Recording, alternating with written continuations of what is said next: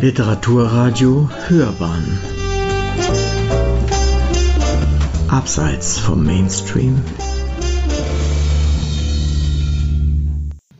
Hübner vorstellen, ein Publizist, Literaturkritiker, Redakteur mit ganz verschiedenen Aktivitäten. Er hat Germanistik, Geschichte und Kommunikationswissenschaft in Erlangen und München studiert. Er war DAD-Lektor und wo wir ihn alle herkennen, er hat über Jahre hinweg, 84 bis 2016, den Fachdienst Germanistik äh, als Redakteur ähm, äh, ja, äh, organisiert und herausgegeben.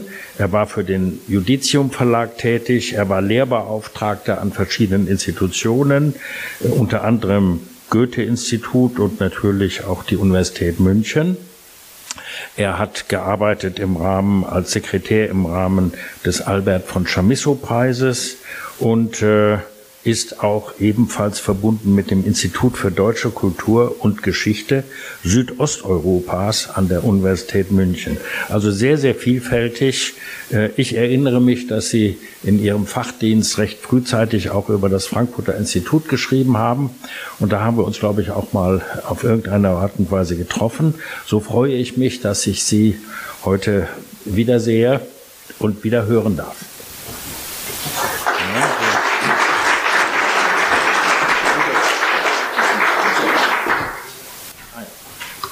Liebe Christiane, verehrte Kolleginnen und Kollegen, sehr geehrte Damen und Herren, die meisten von Ihnen, die wissen das natürlich. Herr Toto, der Scheinriese, ist seit jeher ein großer Tierfreund und deshalb ist er überzeugter Vegetarier. Was im 21. Jahrhundert vielleicht zeitgemäßer ist als in den 1960er Jahren, in denen Vegetarier meistens ein wenig eigen, als ein wenig eigenartige Außenseiter betrachtet wurden. Toto ein Vegetarier. Eine der Textstellen, die ich damals einfach überlesen oder sofort wieder vergessen habe, worüber ich mich bei der Relektüre ein wenig wundern musste. Aber so ist es normal. Man liest nicht zweimal dasselbe Buch. Wenn ein Literaturjournalist über Jim Knopf spricht und seinem Beitrag den fragenden Untertitel Ein Buch für das 21. Jahrhundert gibt, dann steht zu vermuten, dass er sich um die jüngsten kulturwissenschaftlichen Moden wenig kümmert und seinen Vortrag eher auf ein allgemein interessiertes Publikum ausrichtet als auf die theoriegesättigten Kolleginnen und Kollegen. Diese Vermutung ist richtig. Sie werden von mir wenig bis nichts von literaturwissenschaftlich avancierter Erzähltheorie oder philosophisch-soziologischer Reflexion post-postmoderner Befindlichkeiten hören. Es liegt zweitens nicht fern zu vermuten, dass die für heutige Zeiten politisch nicht ganz korrekte Sprache des im Kern 1957 entstandenen und zuerst 1960 erschienenen Romans erneut und noch einmal zur Sprache kommt. Das wird sich in der Tat nicht ganz vermeiden lassen, aber bitte nicht unzulässig verkürzt oder gar reduziert auf ein einziges Substantiv. Sie erinnern sich, auch in der kolorierten Jubiläumsausgabe des Kinderbuchklassikers steht das in einer einzigen Szene auf Seite 16 von 264 Seiten vorkommende Wort Neger. Ein Wort, das textintern, so wurde mit guten Gründen behauptet, hauptsächlich dazu diene, die Romanfigur Herr Ärmel als eine Art Besserwisser darzustellen. Dass Herr Ärmel, von dem es einmal heißt, er war hauptsächlich untertan und wurde regiert, dass dieser Herr Ärmel das N-Wort verwendet, oute ihn als, ich zitiere, stinknormalen Rassisten lautete und lautet der Vorwurf. Zudem wurde auch noch angemerkt, ließen sich bei Michael Ende noch andere rassistische Motive sowie eine Reihe fragwürdiger Fernost-Exotismen finden, was man durchaus so benennen kann, auch wenn ich es nicht so formulieren würde. Wir reden von einem mindestens, von einem mindestens 60 Jahre alten Text, von dem man beim besten Willen nicht verlangen kann, neueren oder allerneuesten Diskursen zu genügen. Aber die armen Kinder des 21. Jahrhunderts, ich komme darauf zurück. Die vor nicht allzu langer Zeit weniger in der Wissenschaft als in der deutschsprachigen Medienöffentlichkeit geführte Debatte um das N-Wort, die 2012 begann und 2015 ihren wahrscheinlich nur vorläufigen Abschluss fand, möchte ich hier nicht nochmal aufwärmen. Die Publizistin Sieglinde Geisel hatte im August 2015 das Nötige dazu gesagt. Das Problem sei hier nicht das Substantiv Neger, sondern die Aufregung drüber, schrieb sie in der Neuen Zürcher Zeitung. Und weiter, ich zitiere, es ist eine Ablenkungsdebatte. Saubere Kinderbücher verschaffen ein gutes Gewissen, das uns nichts kostet. Der Kampf gegen den Rassismus muss anderswo geführt werden. Zitat Ende. 2016 betonte Birgit Dankert noch einmal, dass Jims Hautfarbe und Herkunft, ich zitiere, nicht als Inkarnation sozialer Zurücksetzung, Zitat Ende, missverstanden werden könnten. Macht aber nichts, die Debatte schwelt weiter. Diese Debatte stand und steht im Zeichen der Agenda-Wissenschaft, wie die Historikerin und Migrationsforscherin Sandra Kostner das Phänomen benannt hat. Deren wichtiges, wichtigstes Ziel sei es, so Kostner, eine Gesellschaft zu schaffen, in der gewisse Identitätsgruppen, Zitat, keine realen oder subjektiv empfundenen Nachteile erleben und in der ihre Gefühle vor jeglicher Verletzung geschützt sind. Zitat Ende.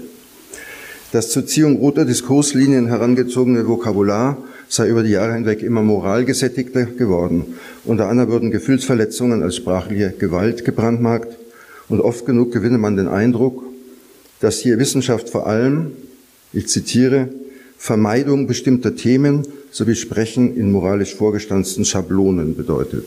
Zitat Ende. Damit möchte ich mich nicht weiter befassen.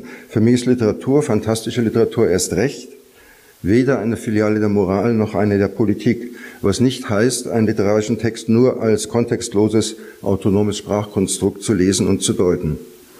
Aber um politisch korrekte Sprache oder vielmehr das, was heute dafür gehalten wird, geht es mir hier nicht in erster Linie.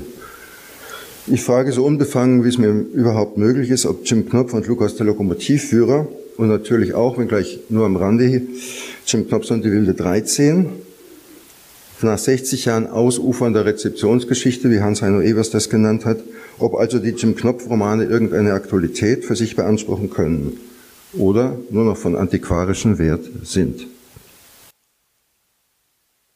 Nach Diktatur und Niedergang war er der Schrittmacher der neuen deutschen Kinder- und Jugendliteratur auf ihrem Weg zur Weltgeltung. Schreibt Birgit Dankert am Schluss ihrer, ihrer Ihnen allen bekannten Monographie Michael Ende Gefangen in Phantasien. Sie stellt Endes Werk in seinen zeithistorischen Kontext, was absolut erforderlich und zur Beantwortung meiner im Vortragstitel formulierten Frage wahrscheinlich wichtiger ist, als noch einmal ausführlich auf die philosophischen und ästhetisch-philosophischen Kontexte des Werkes einzugehen oder seine Erzählstruktur und Motivik in die Geschichte der europäischen Literatur der Neuzeit einzuordnen. Endes Bücher, die inzwischen als All-Age-Literatur akzeptiert worden sind, dürften als Zitat Spiegelungen ihrer Entstehungszeit gelesen werden, Zitat Ende, betonte Evers und meiner Überzeugung nach müssen sie das auch. Und sei es nur deshalb, um Birgit Dankerts Leitthese zu überprüfen, Zitat, er verkörperte den Zeitgeist immer dann, wenn er ihm entgegenzutreten vermeinte. Zitat Ende.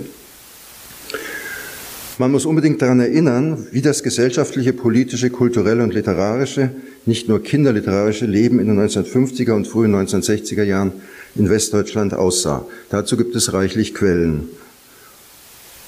Um nur auf die Literatur zu blicken, erst 1959 war die Blechtrommel erschienen und hatte erregte Debatten ausgelöst. Autoren wie Günter Grass, Heinrich Böll, Siegfried Lenz oder Wolfgang Köppen, auch Max Frisch und Friedrich Dürrenmatt, waren durchaus umstritten damals. Avantgardistische Künstler wie Arno Schmidt oder Ernst Jandl sowieso. Und in den Schulen dominierte eine eher erbauliche, meistens in fast jeder Hinsicht konservative Literatur, sofern man sich, sofern man sich dort überhaupt zeitgenössischen zugewandt hat. Ähnlich sah es in der Kinder- und Jugendliteratur aus und in deren Erforschung erst recht. Es gab nicht nur das notorische Desinteresse der Literaturwissenschaft an dieser Literatur, sondern auch, wie der Germanist Wolfgang Promis weiter feststellt, Zitat, eine pädagogische und politische Kontinuität, die bis Ende der 60er Jahre verhindert hat, dass dieser geschlossene Marktraum in der gehörigen Weise aufgeschlossen und kritisch beleuchtet worden wäre. Zitat Ende. Anhand der mit dem Deutschen Jugendbuchpreis ausgezeichneten Werke lasse sich leicht feststellen, dass, so noch einmal Wolfgang Promis, Zitat, die Kriterien der Beurteilung von 1945 bis 1967 den aus der Weimarer Republik und auch vom Dritten Reich überkommenen moralischen und ästhetischen Wertmaßstäben verpflichtet geblieben sind. Soweit Promis.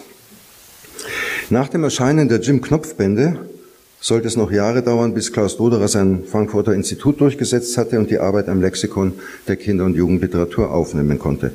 Dort kann man lesen, dass Jim Knopf und Lukas der Lokomotivführer, Zitat, ein für die abenteuerlich fantastische Erzählung der Nachkriegszeit typisches Werk sei, Zitat Ende, ein Werk, das, bedenkt man den über Meere, Kontinente und Pole bis nach Utopia reichenden Handlungsraum sowie die mythisch-märchenhafte Dimension des Textes auf Universalität angelegt sei. So jedenfalls Margarete Dirks und der von ihr hervorgehobene Aspekt der Universalität scheint mir für den ungeheuren Erfolg des Buches ein sehr wichtiger, wichtiger zu sein. Universelle, vielleicht sogar interkulturelle Literatur in deutscher Sprache und das im Jahr 1960. Birgit Dankert hat diesen Aspekt später ebenfalls betont. Es fiel jedenfalls gleich nach Erscheinen des Romans auf, dass vor allem in den Episoden von Jims weltumspannender Suche nach seiner Herkunft der konventionelle Rahmen bundesrepublikanischer Kinder- und Jugendliteratur überschritten, ja vielleicht sogar gesprengt wird. Und Jims Suche nach seiner Herkunft ist vielleicht der wichtigste rote Faden, der Michael Endes Erzählteppich zusammenhält. Kommt jetzt endlich eine steile These, die unsere Sicht auf Jim Knopf grundlegend verändert. Ich muss Sie enttäuschen. Nein, sie kommt nicht und sie wird auch nicht kommen. Begeben wir uns stattdessen uneingestrengt schlendernd und unsystematisch umherblickend, also ganz entspannt und zugleich mit wachen Augen auf einem kleinen Spaziergang durch Michael Endes kunterbunten Erzählteppich. Und da fällt einem im Jahr 2020 vielleicht einiges auf, was man im Jahr 2000 noch kaum beachtet hätte. Um Sie gleich nochmal zu enttäuschen, Sie werden sich einige Fragen anhören müssen, jedenfalls mehr als Antworten. Lummerland sei ungefähr doppelt so groß wie unsere Wohnung. So steht es ganz am Anfang des Romans und damit ist schon klar, dass man sich lesend auf ein Land namens Phantasien einlässt, das keinesfalls gleichgesetzt werden kann mit bereits bekannten Ländern. Lummerland ist eigentlich voll. Es passte nicht mehr viel hinein, heißt es am Anfang und einige Seiten später sagt der König, unser Land leidet jetzt einfach an Überbevölkerung. Das Boot ist also voll und das weckt nach 2015 gewiss andere Konnotationen als noch im 20. Jahrhundert. Mit Emma der etwas altmodischen Tenderlokomotive mit sicherlich enormem CO2- und Feinstaubausstoß, wer könnte das heute übersehen? Mit Emma also, die wie alle Lokomotiven keinen großen Verstand besitzt, deshalb brauchen sie auch immer einen Führer. Mit Emma und mit Lukas, dessen Gesicht und Hände meistens fast ganz schwarz von Öl und Ruß waren, vor allem aber natürlich mit der Ankunft des kleinen Jim wird die Farbe Schwarz etabliert, die für den gesamten Text von Wichtigkeit ist. Bernd Karwat hat Jims Ankunft in Lummerland einen, Zitat, Stoß in die vertraute Struktur der Dinge, Zitat Ende genannt. Julia Voss hat die damit eingeführte Perspektive des schuldlosen Kindes betont. Wie auch immer, Jim ist da, das N-Wort fällt. Jim findet, eben wie alle kleinen Buben, das Waschen, so heißt es im Text, besonders überflüssig, weil er sowieso schwarz war und man gar nicht sehen konnte, ob sein Hals sauber war oder nicht. Tat Ende. Solche Textpassagen kann man als kindgerecht bezeichnen, jedenfalls mit Blick auf die in einer nicht besonders internationalen Gesellschaft wie der jungen Bundesrepublik aufgewachsenen Kinder. Zweifellos kann man darüber auch bedenklich den Kopf schütteln, wie man das zum Beispiel bei Schilderungen, bei den ausführlichen Schilderungen grauenvoller Gewaltexzesse in den Meisterwerken von Shakespeare oder Grimmelshausen ebenfalls tun kann. Dass solche Wörter und Sätze per se mit Rassismus zu tun haben, wage ich zu bezweifeln. Es sei denn, man erklärt die bundesrepublikanischen 1950er und 1960er Jahre pauschal zu rassistischen Jahrzehnten. Darf man das? Julia Voss hat darauf hingewiesen, dass Michael Ende, Zitat, nicht nur die Generation der Erwachsenen im, für im Dritten Reich verstrickt gehalten habe, sondern auch die nächste Generation. Zitat Ende und zahlreiche historische Studien, Memoiren und Romane bestätigen Endes Überzeugung. Furchtbare Zeiten also, in denen manche Menschen auch noch atavistische und gesundheitsschädliche Gewohnheiten wie das Pfeifenrauchen kultiviert haben. Wird man mit diesem Pauschalurteil der historischen Wirklichkeit gerecht? Ich glaube nicht. Denn zur Gesellschaft der jungen Bundesrepublik Deutschland gehören noch eine ganze Reihe weiterer Aspekte, nicht zuletzt ihre gerade um 1960 rasch anwachsende Tendenz zu mehr Liberalität und mehr Demokratie.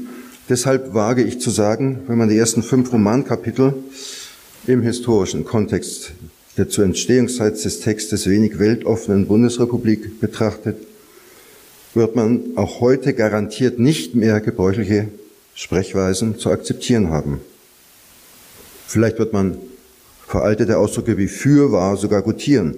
Sie mit einem einzigen, diese Sprechweisen mit einem einzigen Pauschalattribut, nämlich rassistisch zu belegen, verhindert eher die Erkenntnis, als sie zu fördern.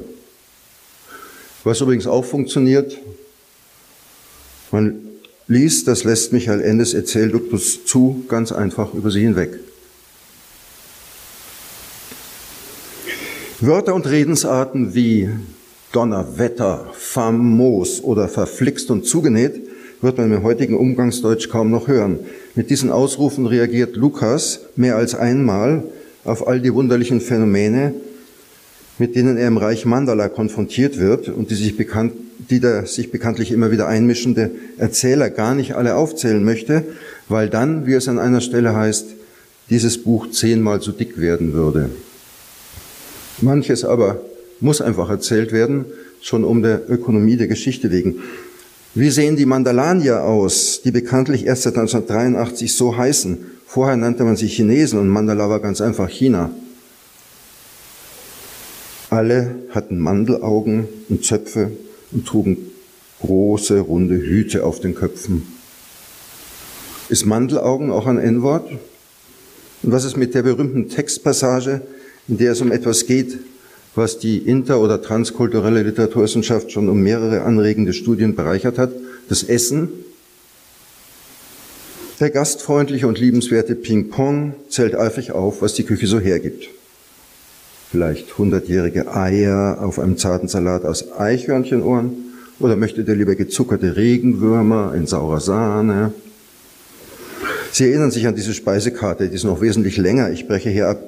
Jim ist entsetzt, denn, Zitat, irgendetwas Vernünftiges, wie etwa ein großes Butterbrot, Bratkartoffeln mit Spiegelei oder ein Stück Schweizer Käse, ist nicht dabei.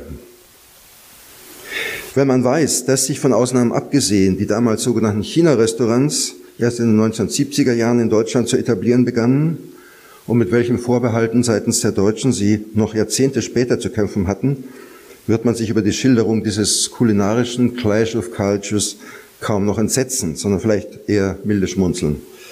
Zumal dieses Thema, das unter anderem in dem empfehlenswerten Jugendroman im Jahr des Affen, der in Vietnam als Tochter chinesischer Eltern geborenen westfälischen Autorin Kedulu ausführlich zur Sprache kommt und das im Jim Knopf später nochmal aufgenommen wird.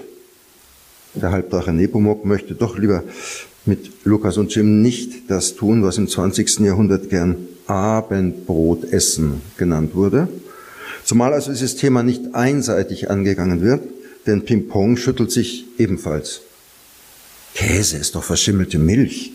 Würdet ihr sowas wirklich essen wollen? Sehr, sehr höflich geht es zu bei dieser Konfrontation von Fremden und Eigenen. Entschuldige, Ping-Pong, sagt Lukas, aber wir essen doch lieber ohne diese Stäbchen, sonst verhungern wir noch.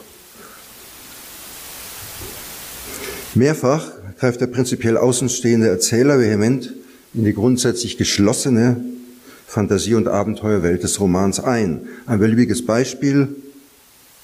Um das zu verstehen, muss man Folgendes wissen. Ist so ein Eingreifen, das ja im Laufe der Jim Knopf-Geschichte immer öfter geschieht, ist so ein Eingreifen unbedingt nötig? Oder ist es belehrend gar, unerträglich belehrend? Wie sind die gerade in den Mandala-Kapiteln nicht selten Erzählerkommentare zu bewerten? Handelt es sich um tendenziell autoritäre, jedenfalls nur wenig elegante Leserlenkung wenn es bei der Vorstellung des Oberbonzen Pipapo gleich heißt, über ihn ist nun leider einiges zu sagen, was nicht gerade erfreulich ist. Wenn der ihm untergebene Hauptmann als recht einfältiger Mensch charakterisiert wird, das Einzige, was er konnte, war gehorchen. Und dort, wo die Kritik an der Bürokratie so offensichtlich ist, dass sie jedes Kind versteht, und sich manche gelehrten Kommentatoren gleich an Franz Kafkas vor dem Gesetz erinnert fühlten, ist es dann dort wirklich auch noch nötig, dass der Oberbonze mit dem sofortigen Abschneiden der ehrenwerten Häupter von Jim und Lukas droht. Ist das Kindern und Jugendlichen von heute nicht mehr vermittelbar oder ist es leider, ist es von leider zeitloser und deshalb durchaus einleuchtender Drastik? Wie viel Drastik ist heutigen Leserinnen und Lesern zuzumuten?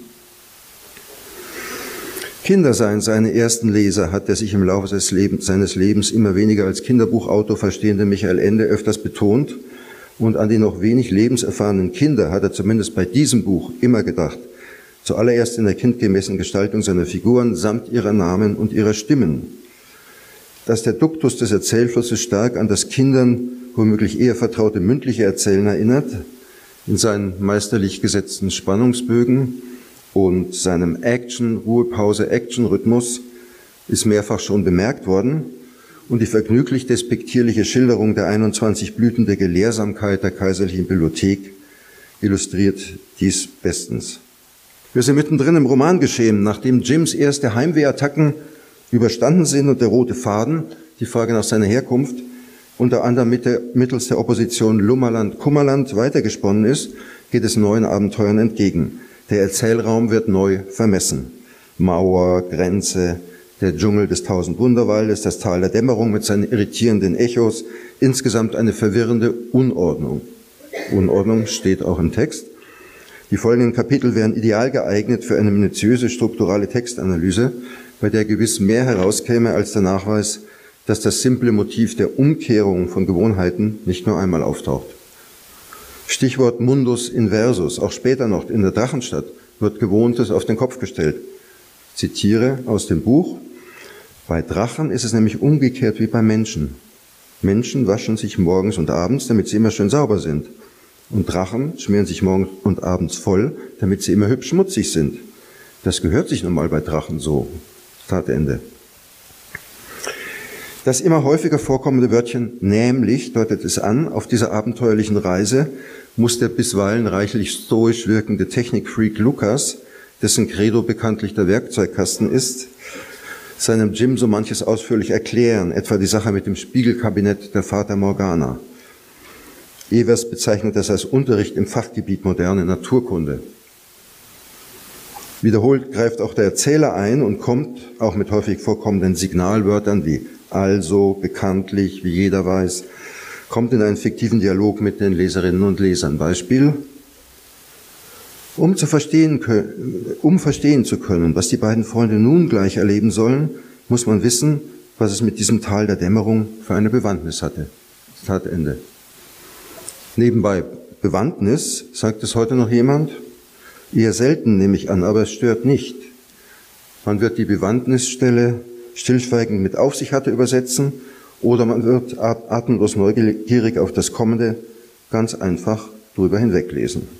Im 19. Kapitel tritt Nepomuk auf den Plan und damit wird der Einzug in die Drachenstadt vorbereitet. Nepomuk, der Halbdrache, der kein reinrassiger Drache ist, jetzt wird's wirklich politisch, denn die Assoziation Halbdrache, Halbjude liegt auf der Hand. Die Anspielung auf die NS-Ideologie der Reinheit der Rasse ist evident. Evers hat plausibel dargelegt, wie sich der Text mit der Ankunft seiner Helden in der Drachenstadt in eine politische Dichtung verwandelt und zu einer Art, ich zitiere, Parabel auf die Bekämpfung rassistischer Unrechtssysteme mutiert. Zitat Ende. Die überdeutlichen Anspielungen auf Zeitgeschichtliches seien nicht zu überlesen. Auffällig ist, dass die Drachenstadt von vornherein als eine richtige Großstadt gezeichnet und mit Attributen belegt wird, sie sich fast genauso auch in der narzisstischen Blut- und Bodenliteratur finden lassen, die ihrerseits wiederum eine längere Tradition hat. Alles ist in dieser Stadt riesig, grau, finster, verdüstert von dicken Rauch- und Gasschwaden und vor allem entsetzlich laut. Die Drachen kreischten, rasselten, knurrten, polterten, zankten sich, grölten, johlten, husteten, schrien, heulten, lachten, pfiffen, beschimpften sich, niesten, keuchzen, ächzten, stampften, klirrten, zischten und ich weiß nicht, was noch alles. Ob Michael Ende für die Schiller kannte oder nicht, natürlich kannte er ihn. Hier haben Sie ein wunderschönes Beispiel für seine ungewöhnliche Sprachkunst. In dieser, in dieser unsympathischen Großstadt finden unsere Helden endlich die böse Frau Malzahn und deren sogenannte Schule, die nun wirklich alle Klischees dessen erfüllt, was Evers als autoritär-sadistische Schulpädagogik bezeichnet hat. An die Schule dachte Michael Ende stets mit Widerwillen zurück, schreibt Gabriele Förk in ihrem biografischen Abriss Phantasien ist überall und nirgendwo. Von Birgit Dankert wird das mehrfach bestätigt und hier nun lässt er seinem Widerwillen freien Lauf. Nichts als Angst und Verstörung in den Augen der mit Eisenketten an die Schulbänke gefesselten Kinder und die handfeste Exekution, so heißt es im Text des kleinen Indianers. Hier muss schleunigst eingegriffen werden und das geschieht bekanntlich auch. Frau Malzahn wird besiegt, die Kinder werden befreit und am Ende schmaucht Lukas seine Pfeife und, wie es heißt, bewachte die Träume der Kinder. Wobei, wir sind in den Jahren um 1960, die Jungen etwas anders gesehen werden als die Mädchen. Würden sie die rasante Flucht aus der Drachenstadt überstehen? Sie waren zum Teil noch ziemlich klein und außerdem waren ja auch Mädchen dabei. Sicher hatten sie scheußliche Angst. Es erstaunt ein wenig, dass Hans-Heiner Ewert, der ganz grundsätzlich sehr sorgsam auf die historischen Kontexte der Jim Knopf-Romane achtet, mit Blick auf diese Textstelle, vor allem aber auf die klischeehafte, aber doch ganz zeitgemäße Charakterisierung einer damaligen bundesdeutschen Hausfrau namens Frau Waas, dass Evers konstatiert, die Zeichnung, ich zitiere, die Zeichnung der Geschlechterrollen ist ein ganz und gar peinlicher Zug dieses Werks. Zeitende. Peinlich, zeitgebunden reichte doch auch. Wie immer, alles geht gut, es kommt zum erotischen Höhepunkt des gesamten Buches, einem Kuss auf den Mund und Lisi darf ihre Geschichte erzählen und damit die Wilde 13 ins Spiel bringen, die dann im zweiten Jim Knopfband im Zentrum des Geschehens stehen wird. Unser Spaziergang durch den ersten Jim Knopfband nähert sich seinem Ende. Die Helden ziehen in die Hauptstadt Mandalas ein, die Mandalanier rufen, was man im 21. Jahrhundert wohl kaum noch tut, hoch, bravo und vivat. Orden werden verliehen, auch das ein bisschen altmodisch, nicht wahr? Gar nicht altmodisch hingegen finde ich die allmähliche Verwandlung der Formalzahn in den Drachen der Weisheit. Und zwar deshalb nicht, weil ich darin ein entschiedenes, den Grundüberzeugungen des Autors entsprechendes Plädoyer für etwas zu sehen vermeine, das ich das Wunder der Gewaltlosigkeit nennen möchte. Nicht nur auf die Tötung des Bösen, sogar auf Bestrafungen für Fehlverhalten wird grundsätzlich verzichtet. Im zweiten Band gilt das bekanntlich auch für die Piraten der wilden 13. Und siehe da, ohne Töten und Strafen geht es auch. Es geht sogar besser. In Michael Endes Gegenerzählung zur nationalsozialistischen Bildungspolitik, die Julia Voss in den Jim Knopf Büchern entdeckt hat, da gibt es nichts, was unumstößlich ist. Alles kann sich verwandeln, zum Guten wenden. Und das geschieht auch, und zwar ohne Gewalt. Das liegt natürlich auch an den Gesetzen des Genres. Mit der aus vielen Märchen bekannten wundersamen Verwandlung vom Bösen ins Gute wird jene Ordnung wiederhergestellt, die extrem kindgerecht den Roman positiv enden lässt. Ja, wundersam. Mit rein kausal-logischem Denken kommt man den in Entsprechungen und Gleichnissen agierenden, stets auf die Bedürfnisse kindlicher Logik achtenden Erzähler niemals bei und nirgendwo. Begleitet von einem ungeheuren Feuerwerk gleitet das kaiserliche Staatsschiff aus dem Hafen und der Erzähler stellt erleichtert fest, es war alles in bester Ordnung. Das gilt natürlich auch im Hinblick auf das Erzählschema des märchenhaften Abenteuerromans. Die Helden haben viele Hindernisse überwunden und zahlreiche Mutproben bestanden und nun dürfen sie als Liebespartner zueinander kommen. Halt nur nicht ganz. Die Hochzeit könnt ihr dann später feiern, wenn ihr groß genug seid, meint der Kaiser. Alles in bester Ordnung? Naja, von heute aus gesehen vielleicht doch nicht ganz, denn die veraltete Zeichnung der Geschlechterrollen ändert sich naturgemäß nicht. Warum soll Jim lesen, schreiben und rechnen lernen? Dafür nennt der Text einige Argumente. Aber Jim soll auch deswegen lesen, schreiben und rechnen lernen, weil Lisi möchte, ich zitiere, dass mein Bräutigam nicht nur mutiger äh, ist als ich, er soll auch viel klüger sein, damit ich ihn bewundern kann. Ist das einfach nur peinlich? Oder gehört es nicht vielmehr zum Frauenbild der 1960er Jahre hinzu? Es kommt noch mehr. Zur Verlobung schenkt Lisi Jim eine Tabakspfeife, so eine wie Lukas hatte, bloß viel neuer und auch nicht so groß. Und Jim schenkt seiner Verlobten, tja, Was wohl? Ein kleines, zierliches Ruppelbrett zum Wäschewaschen. 60 Jahre später wäre es vielleicht ein Thermomix. Peinlich. Oder im Kontext des gesamten Romans einfach nur konsequent und ganz seiner Entstehungszeit entsprechend. Einer Zeit, in der kaum ein Kind seine Eltern zu fragen wagte, woher eigentlich die kleinen Kinder kommen oder die kleinen Lokomotiven. Ist das Emmas Kind? fragt Jim, als er die kleine Molly bestaunt und Lukas antwortet, ja, ich wusste schon seit einer ganzen Weile, dass sie ans kriegen würde. Geheimnis, Geheimnis. Den ungeheuren weltweiten Erfolg konnten selbst solche Geheimnisse nicht aufhalten, 60 Jahre lang nicht. Ich komme zum Schluss. Unser Spaziergang durch den Text hat deutlich gemacht, dass Jim Knopf und Lukas, der Lokomotivführer, seit seinem Erscheinen in der Welt der Literatur merklich gealtert ist. Und zugleich ist der Text jung geblieben, kein Widerspruch. Auf das heute Veraltete habe ich hingewiesen, nicht nur bezüglich des Vokabulars. Nicht veraltet erscheint mir der vor allem durch Digressionen, Retardierungen, Verschachtelungen und Doppelbödigkeit erkennbare Spielcharakter des Textes.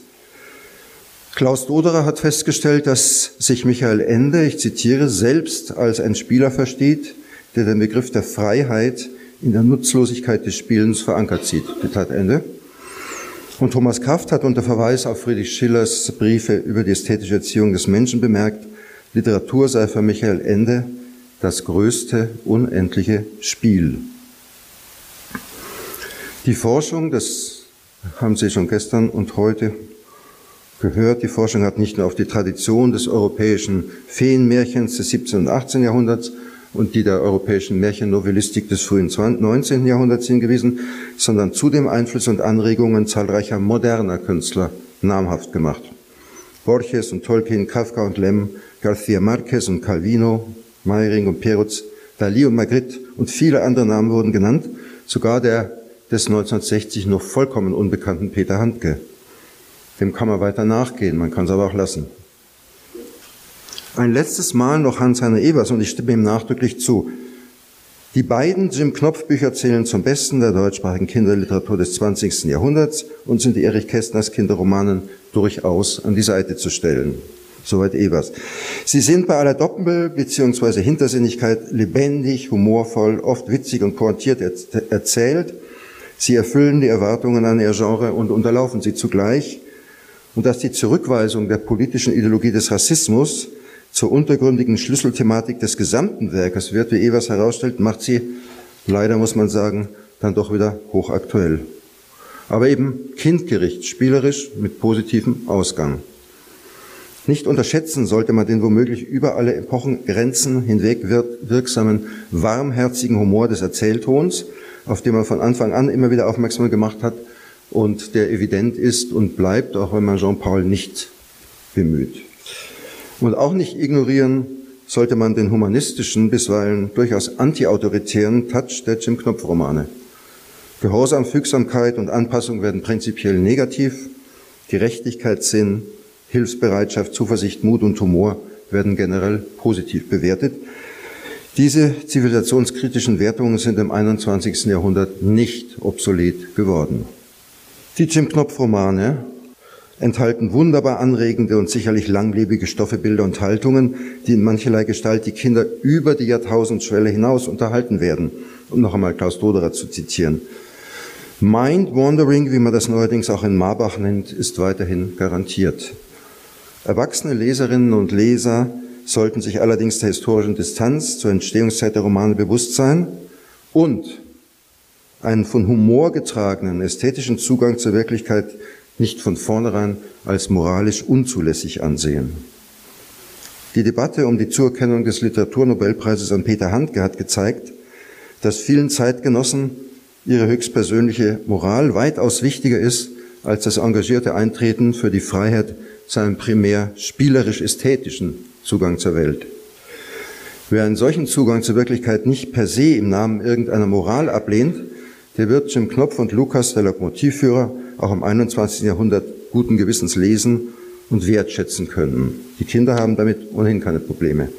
Sie haben wahrscheinlich nichts anderes erwartet, als dass die Frage ein Buch für das 21. Jahrhundert mit einem skeptischen, aber auch entschiedenen Ja beantwortet wird. Freilich, die Jim Knopf Bände sind Klassiker ihrer Zeit und wer sie Kindern heute vorliest, verwandelt sie der Gegenwart an. Und das bedeutet selbstverständlich, dass dieses Ja immer wieder überprüft werden muss. Kinder nehmen Geschichten zunächst einmal nicht als historische Werke wahr, aber dennoch, ja, auch mit Kindern kann man reden und dabei das gerade Gelesene kontextualisieren. Problematisch, problematisch der Vater, aber glauben Sie einem Vater von vier Kindern, das geht. Lesen Sie mal wieder Jim Knopf und Lukas der Lokomotivführer mit Kindern oder ohne. Und denken Sie später beim Mittagessen auch mal an Herrn Turtor. Vielen Dank für Ihre Aufmerksamkeit.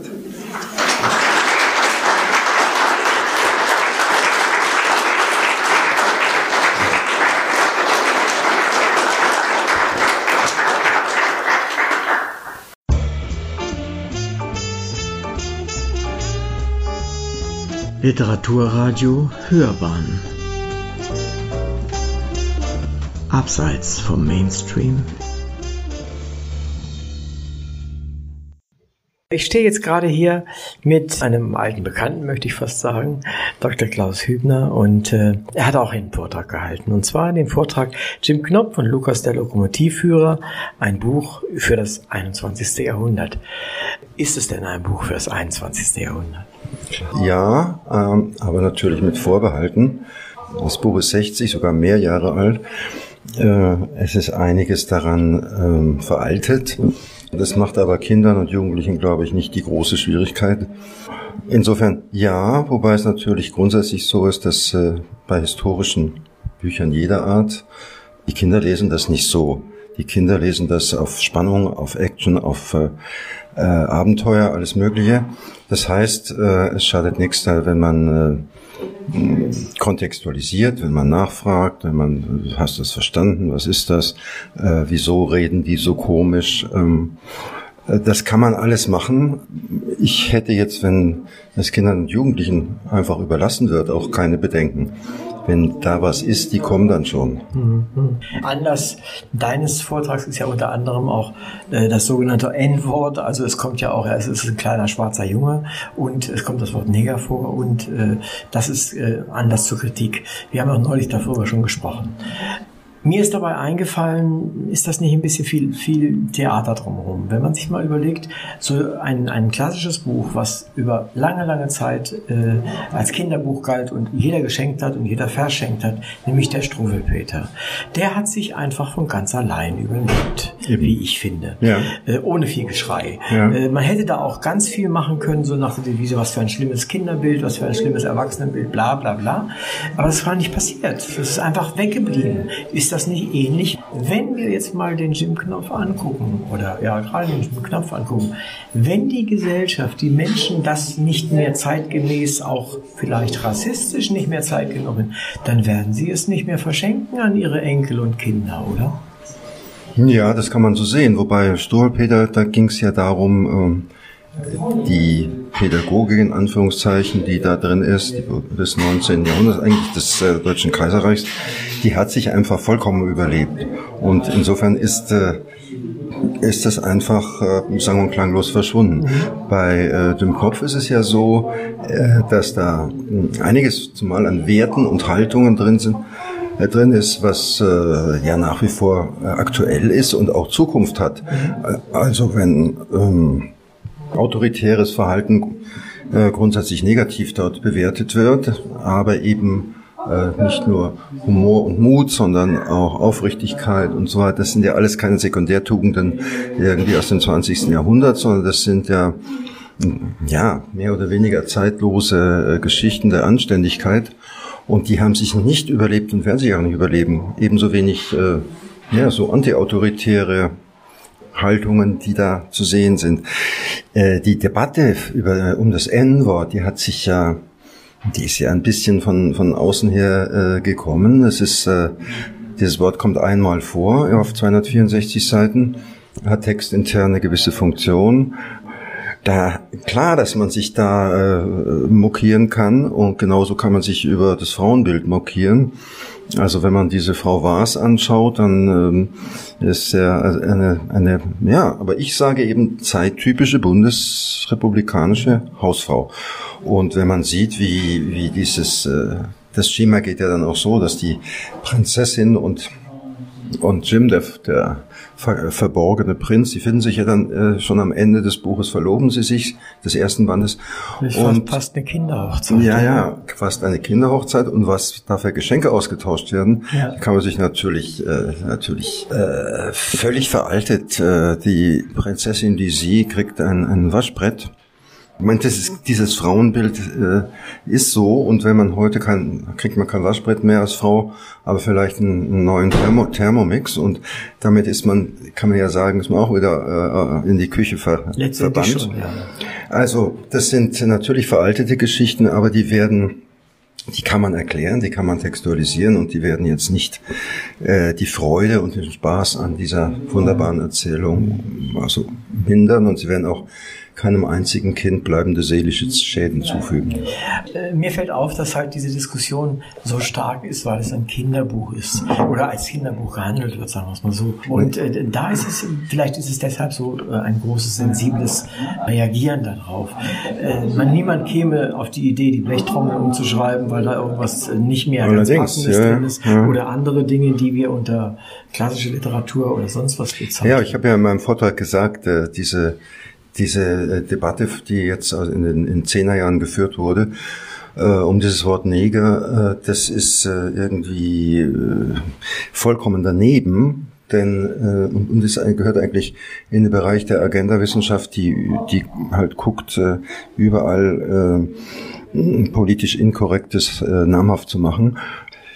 Äh, was, was äh, soll da passieren, wenn da einmal das Wort Neger fällt? Ja, natürlich sagt man heute äh, das nicht und das, und das, was dahinter steht, hinter diesem Wort, äh, ist vollkommen veraltet. Nur, wir reden hier von einem literarischen, tollen Text und da spielt das in, äh, überhaupt keine Rolle. Und wenn es eine spielen sollte und wenn sich da jemand, äh, äh, mein, ich habe ja auch gesagt in meinem Vortrag, ja, was sind Shakespeares Dramen ohne blutrünstige Morde? Was ist, was ist Grimmelshausen großer, großer Roman Simplicissimus ohne äh, unvorstellbare Grausamkeiten von heute aus gesehen? Die sehr ja, beiläufig sogar präsentiert werden als völlig normal die als völlig normal präsentiert werden. Und soll ich die jetzt schwärzen und streichen und was gewinne ich dadurch? Nix. Genau, das ist das, äh, die Frage nach dem und jetzt.